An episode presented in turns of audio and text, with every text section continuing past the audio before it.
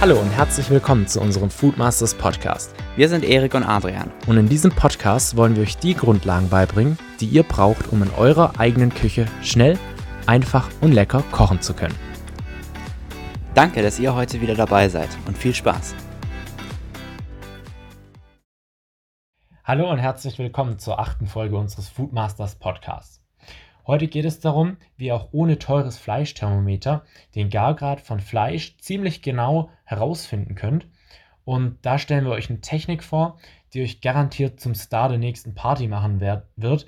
Gut, gerade wegen Corona ist es mit Partys schwer, aber ich bin mir sicher, dass ähm, dieser Podcast auch dann noch aktuell ist, wenn Corona vorbei ist. Von daher ist diese Technik für jeden von euch hilfreich und auch nicht nur auf einer Party, sondern auch zu Hause könnt ihr natürlich diese Technik anwenden, um euer Fleisch perfekt garen zu können. Bevor wir euch aber jetzt die Technik erklären, müsst ihr erstmal die verschiedenen Gargrade von Fleisch kennen, sodass ihr dann die Technik auch richtig anwenden könnt. Von daher, Erik, du bist ja so ein bisschen bekannt in unserer Freundesgruppe zumindest als der Grillprofi. Von daher kannst du uns ja ähm, doch einfach mal erklären, was für Gargrade von Fleisch es gibt und was vielleicht sogar noch viel wichtiger ist, wie man die erkennt. Genau, also die Gargrade sind eigentlich relativ schnell zusammengefasst. Ich bin ein Fan von den englischen Begriffen, deswegen werde ich die auch jetzt benutzen. Ähm, die Gargrade beginnen bei Rare, dann als nächstes kommt Medium Rare, dann kommt Medium, danach Medium Well und dann Well Done.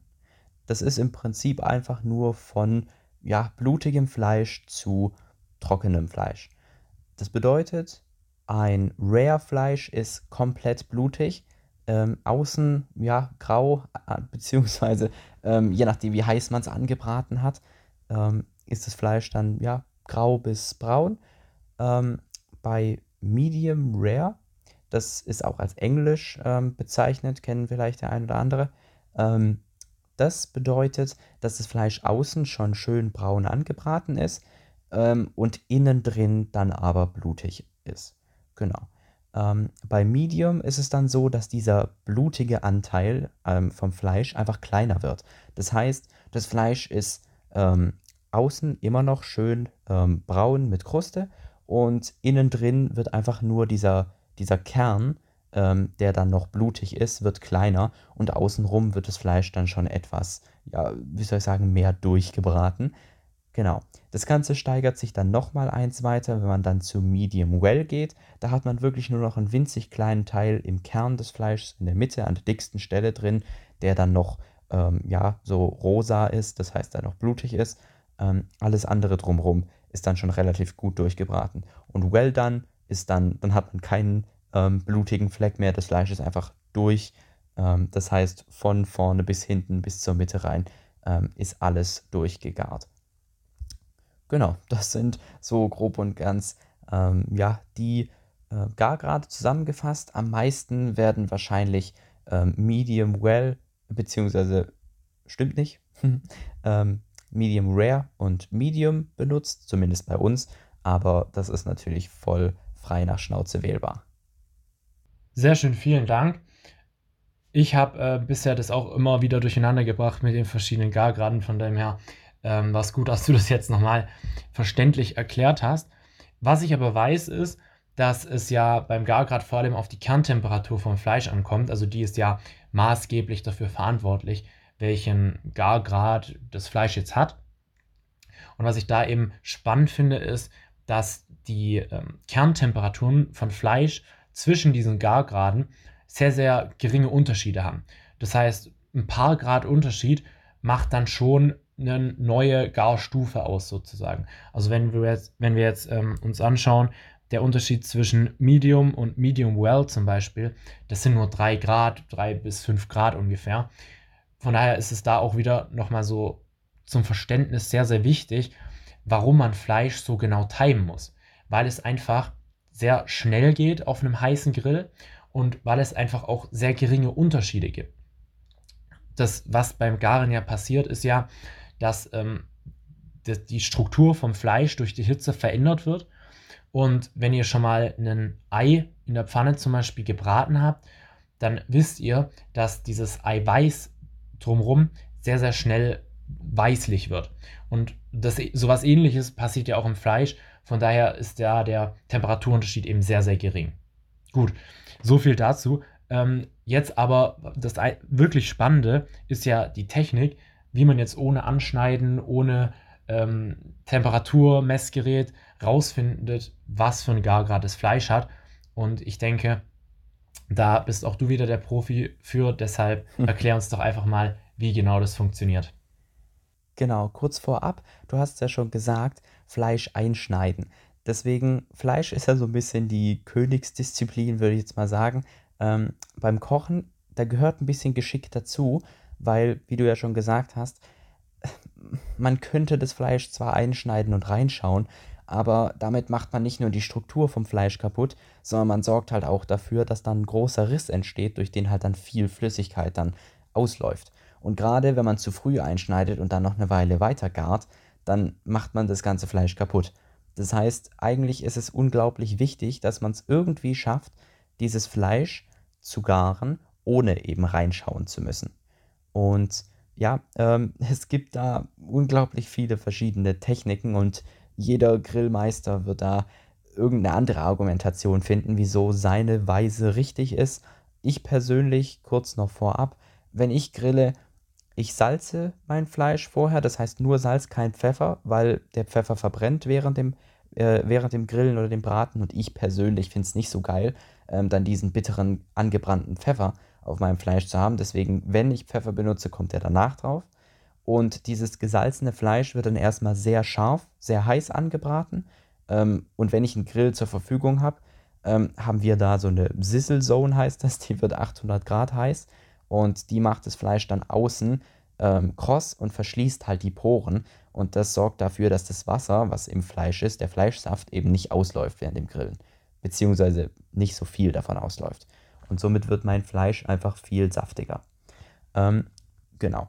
Wenn ihr keine Sizzle Zone auf eurem Grill habt, ist es überhaupt kein Problem. Dann könnt ihr auch einfach links oder rechts die Temperaturregler den voll aufdrehen, das anbraten und dann auf die andere Seite legen, um es weiter garen zu lassen.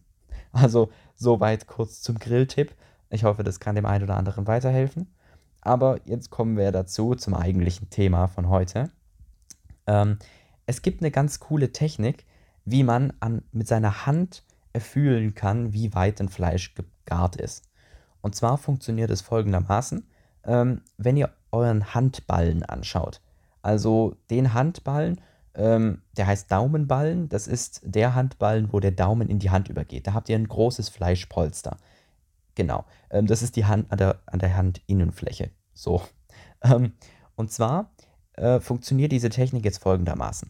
Wenn ihr eure Hand locker habt, dann könnt ihr mit der freien Hand, mit dem Finger, mal diesen Daumenballen ertasten und dann werdet ihr einfach fühlen, wie sich rohes Fleisch anfühlt. Ist ja logisch, wenn ihr, wenn ihr dann einen Fleischballen habt und den ertastet, dann habt ihr da rohes Fleisch.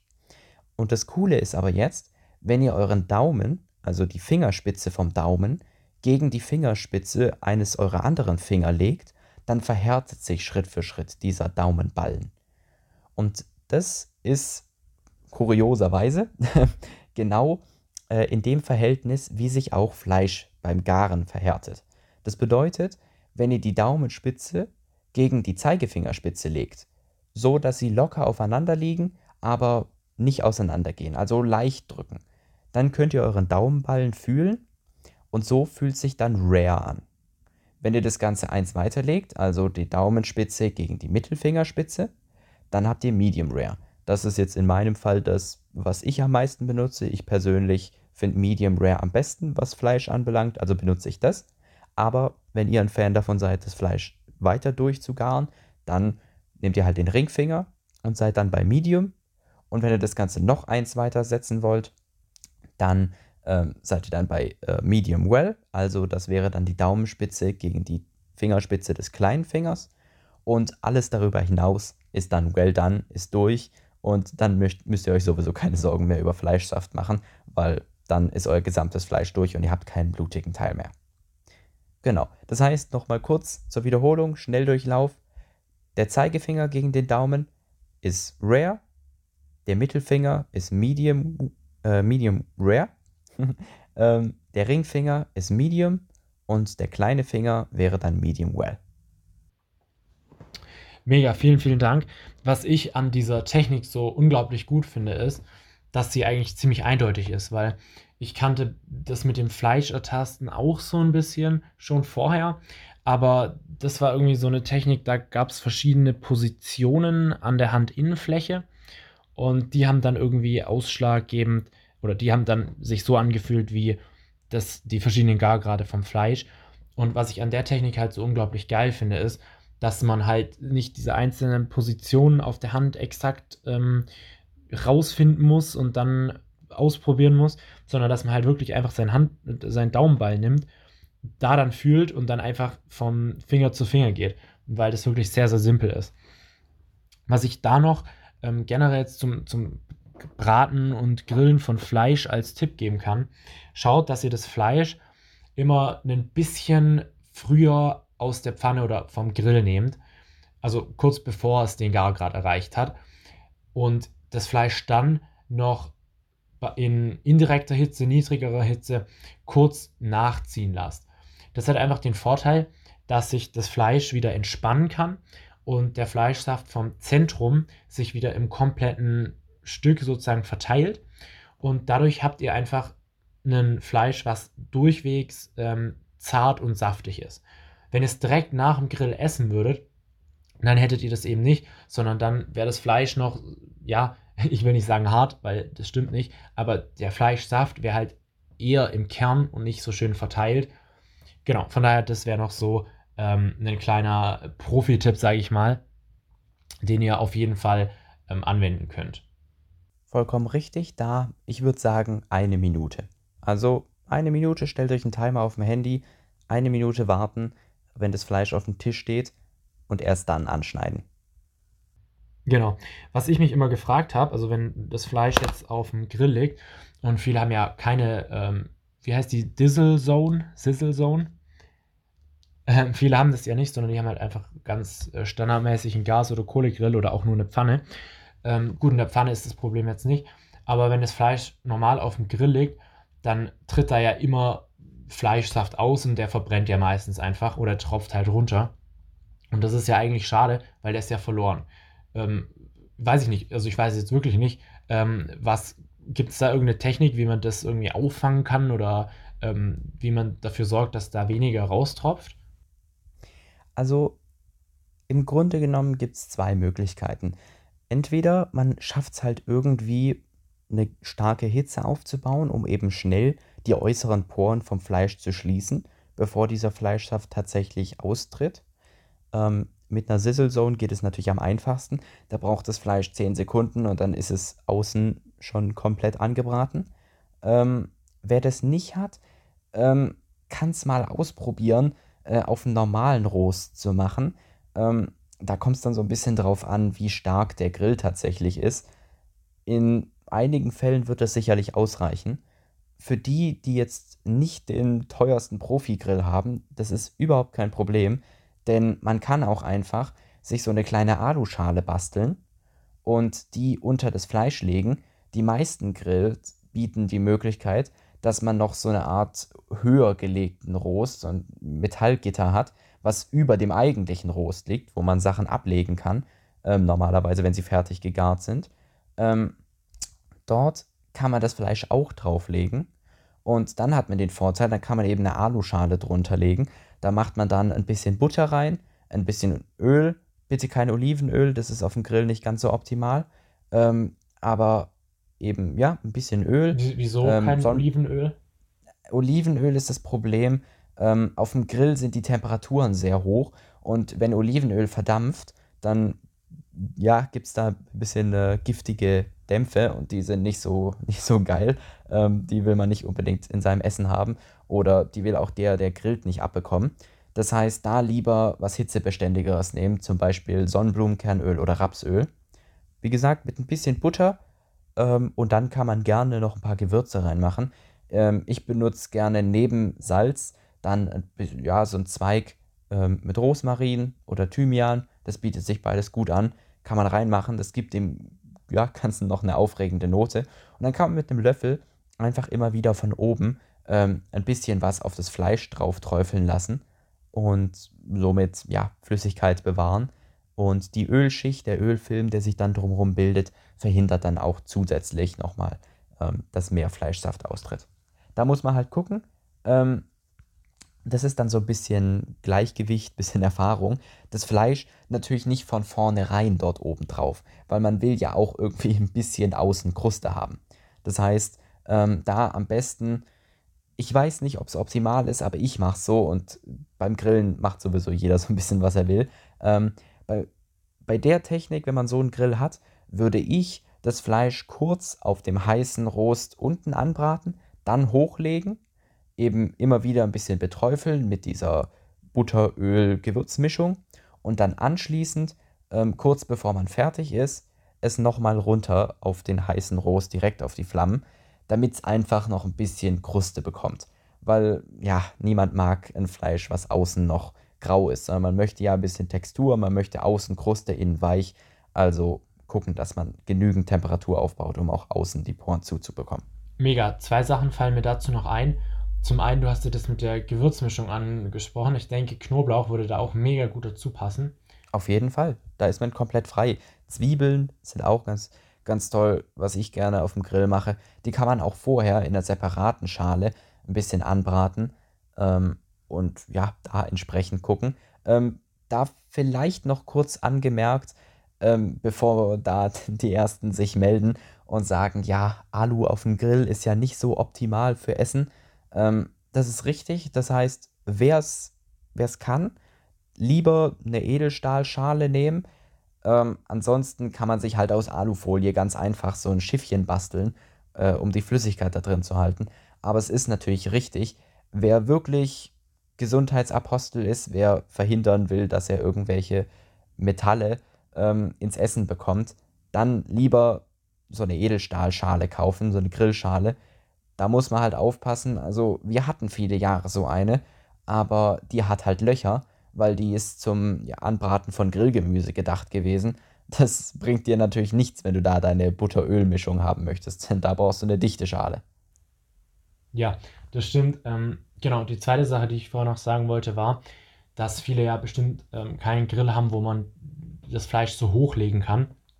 Aber ähm, auch da gibt es ja eine Methode, und zwar hat ein Grill ja auch verschiedene Zonen auf dem Rost selber oder auf dem Rost. Ich weiß gar nicht, man spricht es wahrscheinlich Rost aus. Ich sage immer ja, Rost. genau. genau, man hat ja auch auf dem Rost verschiedene Zonen. Und gerade wenn man jetzt einen Kohlegrill hat, kann man die sich auch einrichten, indem man die glühend heiße Kohle zum Beispiel ganz nach äh, links macht. Und dann hat man ganz rechts so ein bisschen einen Bereich mit indirekter Hitze, der halt nicht direkt ähm, über der Kohle ist. Und das gleiche gibt es bestimmt auch beim Gasgrill, dass man da eben so ein bisschen schaut, wo ist die Flamme ähm, und wo kann man das Fleisch hinlegen, um es so ein bisschen ruhen zu lassen. Auf jeden Fall hast du schon perfekt gesagt. Ähm, egal, ob man jetzt das vorher auf einer Sizzle Zone hatte oder ob man eben mit dieser heißen und ja, kalten Zone arbeitet, in dem man halt direkte und indirekte Hitze hat. Ganz wichtig, um das Fleisch außen anzubraten, braucht man direkte Hitze, weil es einfach heiß sein muss, um eine Kruste zu bilden. Aber hast du schon völlig richtig gesagt, ähm, am besten für ein richtig geiles, zartes Fleisch ist schonende Hitze. Das heißt, sobald man außen das angebraten hat, dann runter von der Hitze. Und du hast ja gesagt, indirekte Hitze, perfekt. Einfach die Kohle auf eine Seite schieben oder beim Gasgrill einfach nur die linke Seite zum Beispiel anmachen, die rechte Seite wirklich komplett aus. Und wenn man dann einfach mal den Deckel zumacht und ein, zwei Minuten stehen lässt, dann bildet sich da durch Konvektion, wem das was sagt, ähm, eben diese indirekte Hitze. Und somit wird das Fleisch viel zarter und auch viel besser. Irgendwie erinnert mich das gerade so ein bisschen an meine Kindheit, weil als ich früher immer Würstchen grillen war über dem Lagerfeuer oder so, da hat man als Kind ja eigentlich die Wurst immer direkt in die Flamme gehalten, weil man dachte, es geht ja viel schneller. Aber jetzt mhm. im Nachhinein mit dem Wissen ist es ja eigentlich ultra dumm, weil dadurch verbrennt er einfach nur das Äußere und das Innere ist noch roh. Das haben einem die Eltern natürlich auch dauernd gesagt, aber als Kind, äh, ja, ist man da irgendwie War man ein bisschen naiv. irgendwie überzeugt. Ja, richtig. Ja, ja. ja, klar, aber du musst ja vor allem auch überlegen, wenn du es in die Flamme hältst, hast du ja das Problem, dass es dann so schnell außen schwarz wird, ohne innen durch zu sein. Ja, genau. Ich weiß nicht, wie oft ich gehört habe, äh, dass es ja die, über die Glut gehalten werden soll und nicht in die Flamme rein. Ja. Aber ja, man wollte halt nicht hören. Richtig. Gut. Damit äh, beenden wir, denke ich, auch den Podcast. Vielen Dank fürs Zuhören. Probiert die Technik gerne einfach mal aus. Schreibt uns auf Instagram, ob es euch was gebracht hat. Einfach äh, food.masters. Da haben wir auch noch viele andere Tipps zum Thema Kochen. Und genau, ansonsten hören wir uns in der nächsten Folge. Bis dann. Ciao. Ciao.